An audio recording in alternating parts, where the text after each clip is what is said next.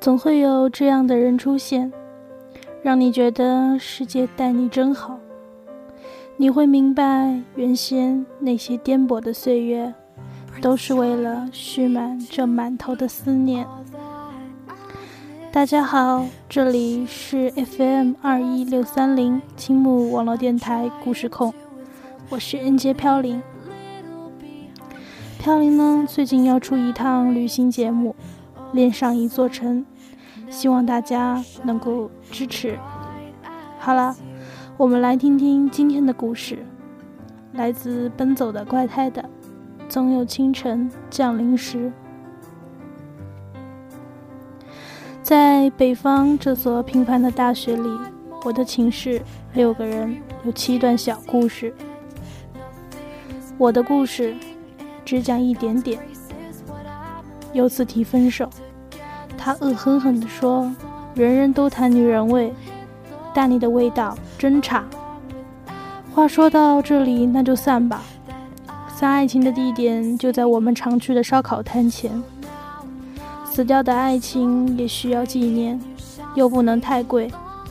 他爱吃的扇贝端上桌以后，我倒掉了所有的蒜泥。他反过来问我：“这怎么吃？”问完，拿筷子嚼那小的可怜的扇贝肉，嚼着嚼着，他就哭了。他说：“扇贝向蒜泥说对不起，我味道真差，如同蒜泥。”我品味差，但我选了他。我脾气不好，对他我已经很收敛。后来，我们再没有提过分手的事情，一直处到现在。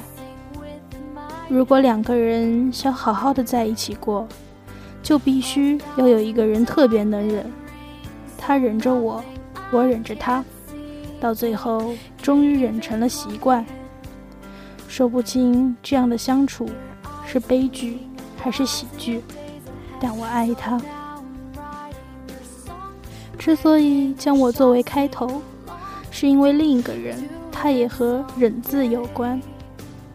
电影票上的字会随着时间消失不见，就像当初陪你看电影的人，但挂在墙上就不会。搬过一次宿舍。大姐丢了很多东西，唯一没忘记的是把墙上那个“忍”字接下来带走了。大姐脾气急躁，我们都认为她是用那个字提醒自己，遇到事情不能由着性子来。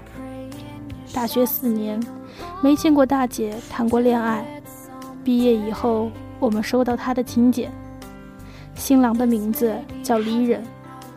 深藏地下的煤在涨价，阳光里的人却在降价。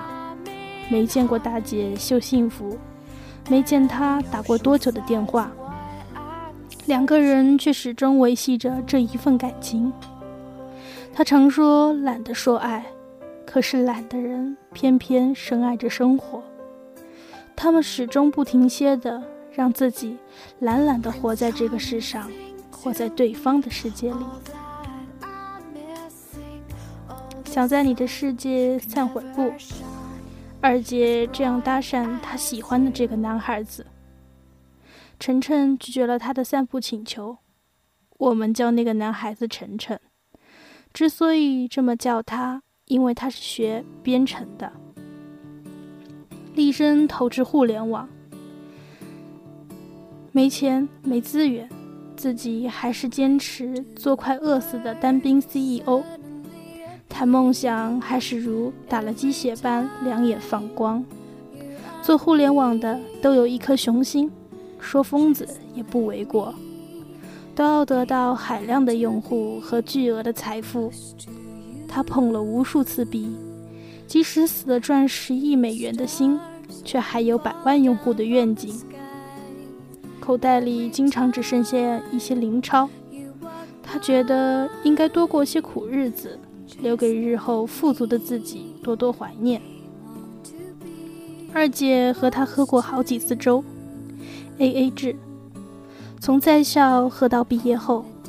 粥铺换了主人，二姐和他还保持着联系。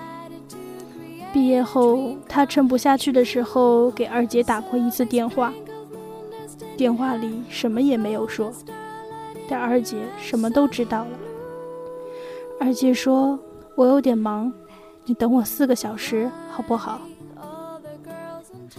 四个小时后，二姐出现在他面前，一起喝粥，仍然 AA，偶尔一搭没一搭的聊天。他说：“我就要离开这座城市了，梦想再偏执也值得敬佩。”即使到了坚持不下去的那一天，他还有两箱鸡屎味的红烧牛肉面，吃完了还没有成绩就卷铺盖回家。生滚的粥里有他一向不爱吃的香菜，他第一次觉得烫熟了居然别有滋味。也许你再往前一步，你就和他在一起了。我劝二姐。二姐说：“荷尔蒙决定一见钟情，晨晨是她的荷尔蒙，但现实决定了她和他是在两条路上走。他相信，若爱一个人，眼睛会长在心上。他说：他呀，总看不见我。二姐离开上大学的城市两年了，晨晨都不知道，他习惯了一个电话。”二姐就会风风过来。二姐像个小女生一样，仰着头喝着粥，听他说话。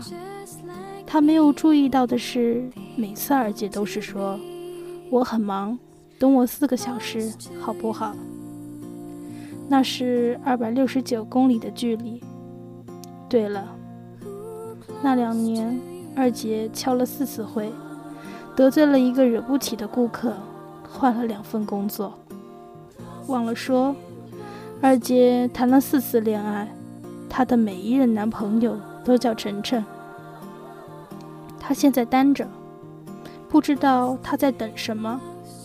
每次看到我欲言又止的样子，他会会意的拍拍我的肩膀，说：“有什么想说的就说吧，反正我也不改，你别逼出病来。”说完，他呵呵呵的傻笑。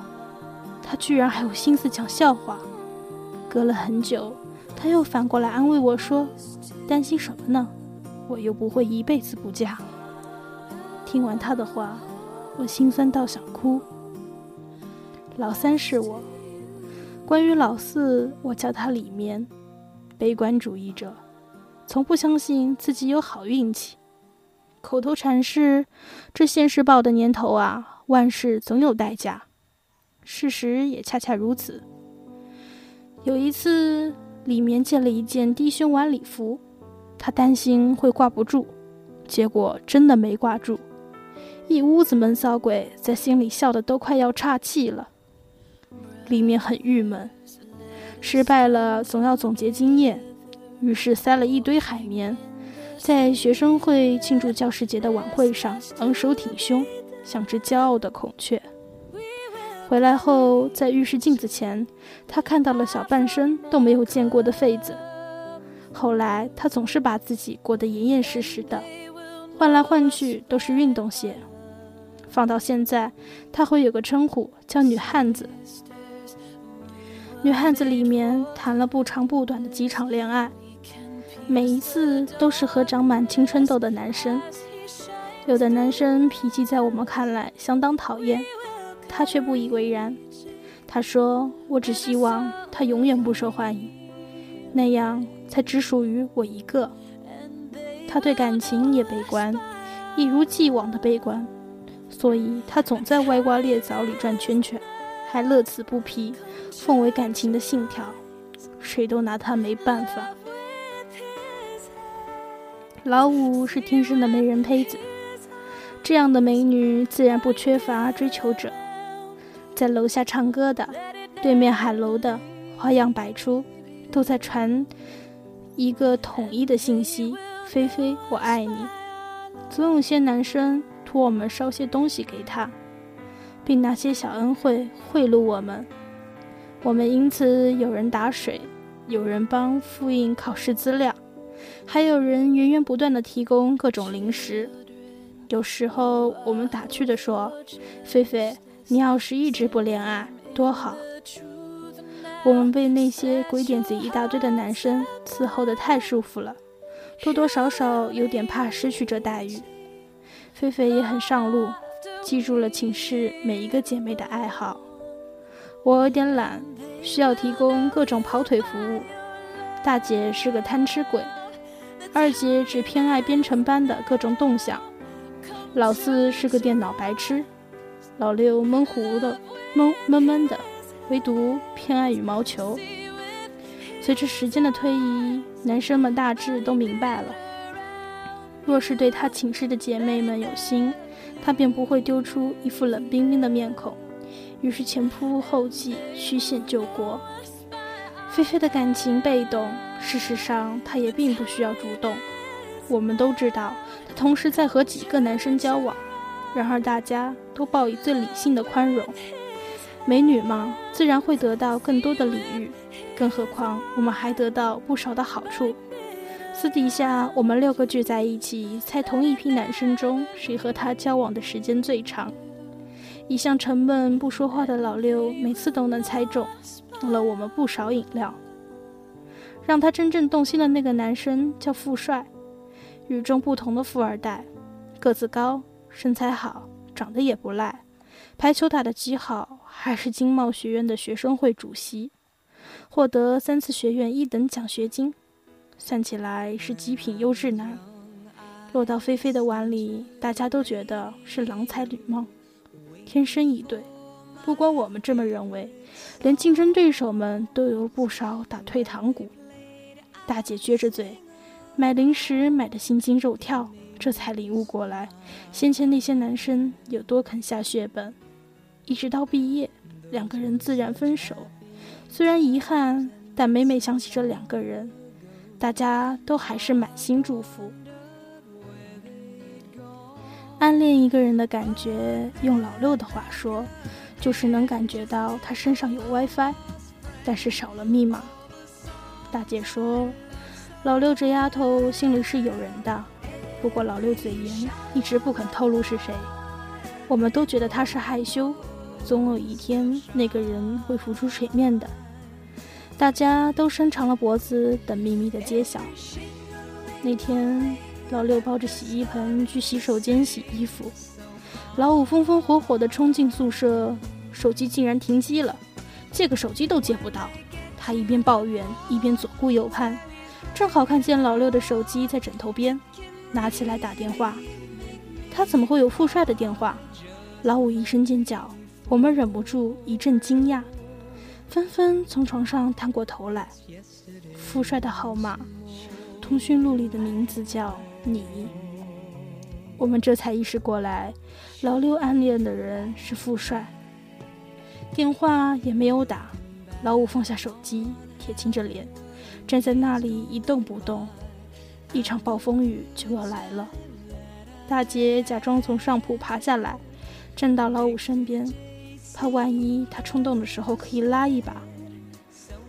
老五也猜得出大姐的意思，挥挥手说：“我没事。”老六回来以后，老五一句话也没有说，一个人蒙着被子睡到了第二天下午。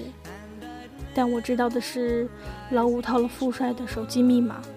去夜厅打了自交往以来的通讯记录，老六没发过一条短信，没打过一次电话，他只是自顾自的，可怜又可悲的，默默的喜欢富帅，不打扰，也不破坏。在老五和富帅分手的第一时间，他给老六打了一个电话，他说：“我和富帅分手了。”是暗示，也是照顾。当时老六在火车上，只是淡淡的应了一声：“哦。”这件事已经过去很久很久了。微信、QQ、电话，太容易联系的方式，反倒把大家酝酿出千里之外的感觉。已经有许久没有聚过，可我总想起当年寝室里那些明明灭灭的脸。当我讲出这些故事，慨叹的是没有改写结局的能力。也许有些事可以有一个不同的走向。如果加强一点外力的话，但聪明的人都不想去刻意强求。无人能预料的明天，只有一步一步走过今天才能看到。这是生活的希望，也是生活的乐趣。无论当时面临的黑夜有多漫长，总会有清晨降临的，不是吗？故事到这里就结束了。这篇故事里的每一个人都是我们。虽然飘零才大一，但是我能想到，当我回想大学生活时是怎样的表情。突然想起这首《Yesterday Once More》。不管怎样，希望听这个故事的你们能幸福快乐，越来越好。今天的节目就结束了，欢迎大家的收听。你可以在语音网、喜马拉雅听。荔枝 FM 收听我们的节目，新浪微博关注青木网络电台，与我们互动，分享你的故事。拜拜，我们下期见。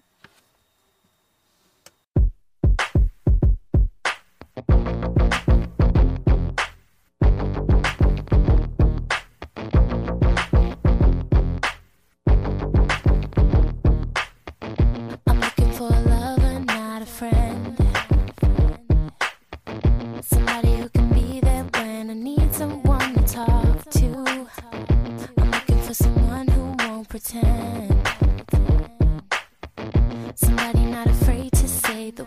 me feeling